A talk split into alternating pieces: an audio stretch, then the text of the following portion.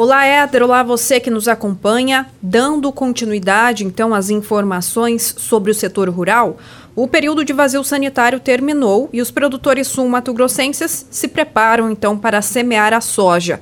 E para atingir níveis positivos de produtividade nesta safra que se inicia, o pesquisador da Fundação MS, doutor André Bezerra, explica que é necessário se atentar aos insumos de qualidade. É, Atentar-se para a qualidade dos insumos que foi feita a aquisição, principalmente os fertilizantes estão tendo as garantias mínimas de nutrientes né, que ele tem a expectativa de, de, colocar no campo, e se ele está recebendo lotes de sementes com, alta, com alto vigor e alto poder de germinação para que ele possa estabelecer bons estandes de plantas. Após isso, é, certificar de fazer uma boa dessecação para que a semeadura ocorra no limpo, ter verificado que suas máquinas estão inspecionadas né, e reguladas para fazer a semeadura é, na taxa correta de sementes e além da deposição correta de fertilizantes, conforme foi planejado.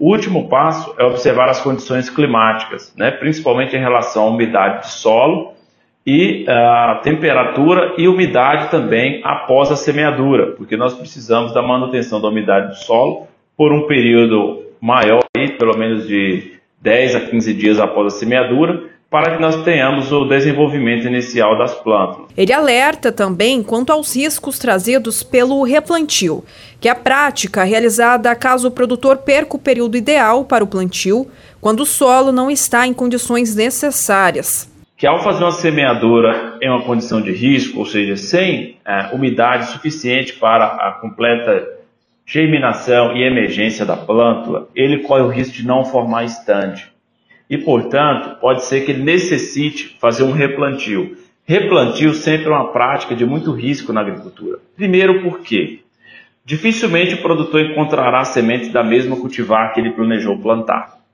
É provável que ele encontre lotes de semente com qualidade abaixo daquele lote que ele já havia recebido.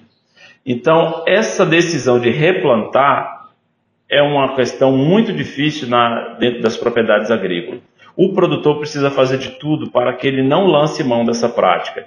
Então, sempre é prudente que o produtor aguarde as condições ideais para que ele realize apenas uma semeadura e que essa semeadura seja bem sucedida. Essas então são as informações do setor rural desta quarta-feira.